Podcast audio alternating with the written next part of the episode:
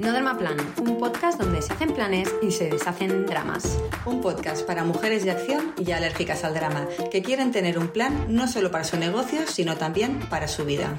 Si quieres sentir que por fin eres la escritora, la directora y la protagonista de tu vida, si quieres tomar las riendas, ser altamente productiva y estar bien planificada, si quieres tener la vida que siempre has soñado en calma, con control y libertad, mientras consigues tus objetivos y haces crecer tu negocio de manera sostenible y equilibrada, integrando todas las facetas de tu ser, exprimiendo todo tu potencial y alcanzando esa versión de ti que te hace sentir orgullosa de ser quien eres, aquí vamos a crear para ti un mix perfecto entre planificación, estrategia, productividad y mindset para demostrarte que para conseguir todo lo que te propones solo necesitas un plan.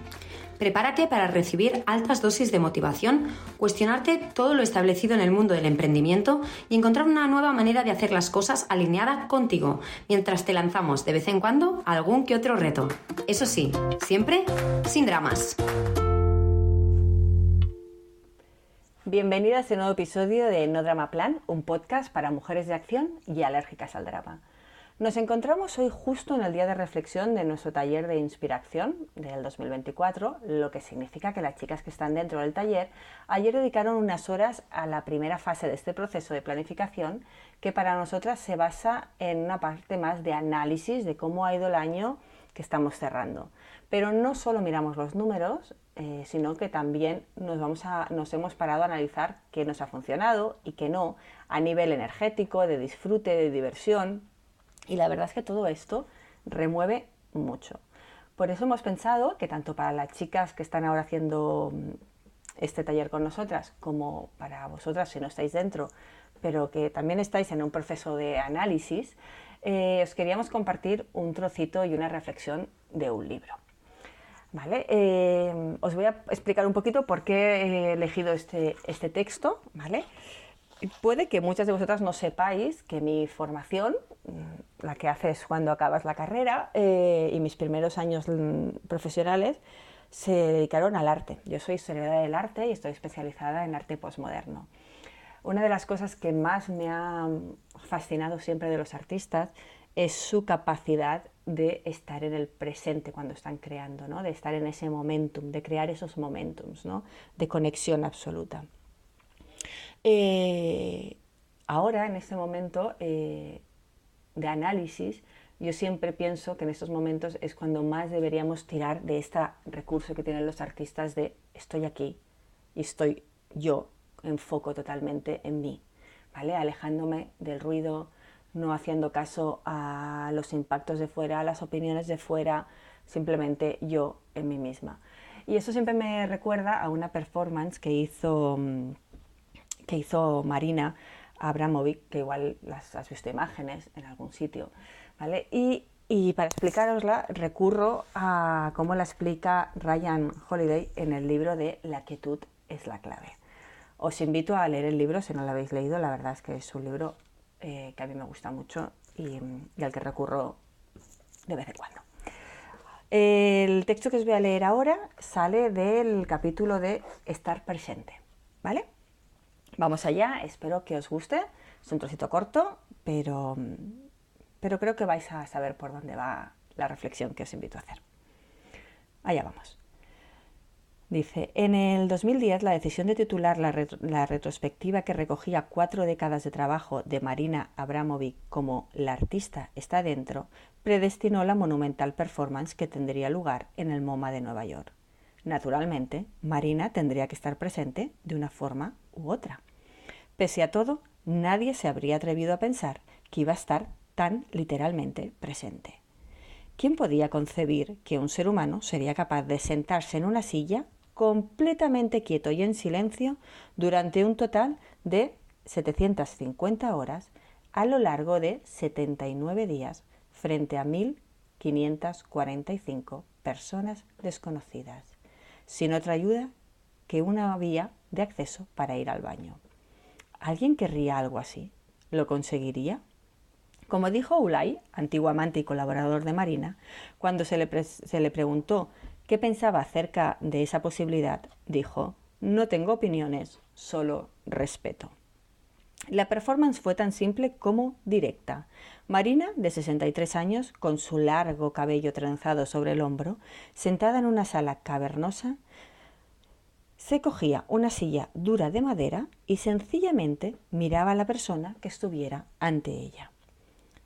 Desfilaron miles de personas, una tras otra, hora tras, tras hora. Todos los días fueron alrededor de casi tres meses. Y en cada ocasión Marina bajaba la mirada, se preparaba y miraba una cara nueva. Como diría ella misma acerca de su arte, la propuesta aquí se reduce a vaciar el yo y a ser capaz de estar presente. ¿De verdad es tan difícil estar presente? ¿Qué hay de especial en eso? Nadie de los que se sentaron frente a ella se hizo este tipo de preguntas. Para las almas que tuvieron la fortuna de ver en persona esta performance, fue, fue una experiencia casi religiosa.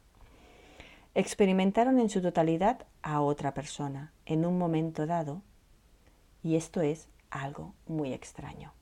Sentir que conecta contigo, que te da toda su energía como si nada importara en el mundo, es más extraño aún. Y comprobar que es capaz de hacerlo durante tanto tiempo y con tanta intensidad, mucho más. Muchos espectadores lloraron, todos dijeron que las horas que habían pasado en fila habían valido la pena. Fue como si se hubieran visto frente a un espejo donde, donde se sintieron reflejadas y vieron toda su vida por primera vez. Imagínate, si Marina divagaba, si fantaseaba, la persona en ese momento que estuviera frente a ella percibiría de inmediato que Marina estaba en otra parte. Si aflojaba demasiado su mente y su cuerpo, podría quedarse dormida. Si se permitía sentir sensaciones corporales normales como hambre, incomodidad, dolor, urgencia de ir al baño, le habría sido imposible no moverse ni estar quieta. Si pensaba cuánto faltaba para, que concluyera la performance ese día, el tiempo, el tiempo habría avanzado de modo insoportable. Así que con la disciplina de un monje y con la fuerza de un guerrero, Marina ignoró esas, esas distracciones para situarse exclusivamente en el momento presente.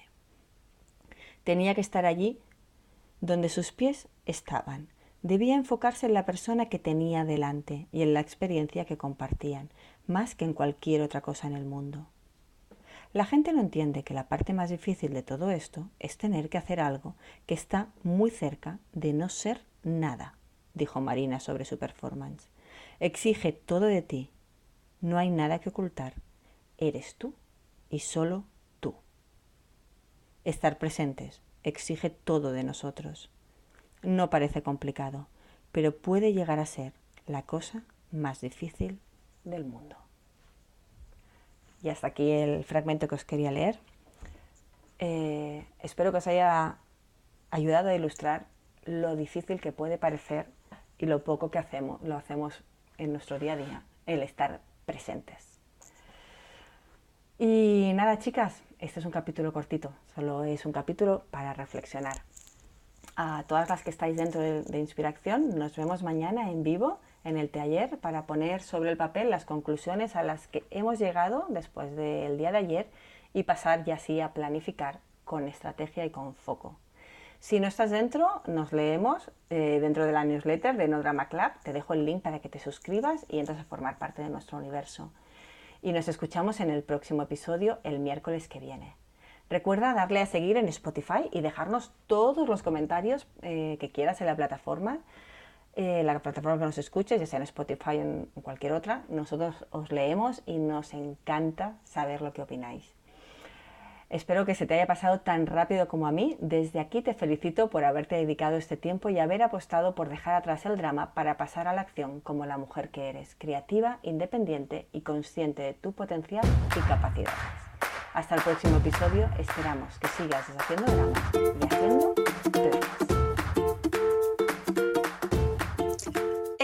Una cosita más, si lo que quieres es tener en tus manos el truco de toda mujer productiva, dejar de ir como pollo sin cabeza, ser capaz de ponerte objetivos y organizarte para conseguirlos y, quizá más importante aún, planificar tu día de manera eficiente, clara y simple, tienes que descargarte gratis ahora mismo el planificador, nuestro recurso gratuito para que consigas materializar todo lo que te propones. Gracias al foco y la claridad que nos da nuestro planificador, nosotras hemos conseguido tener un equipo y un negocio sostenible y próspero. Y ahora queremos que lo tengas tú.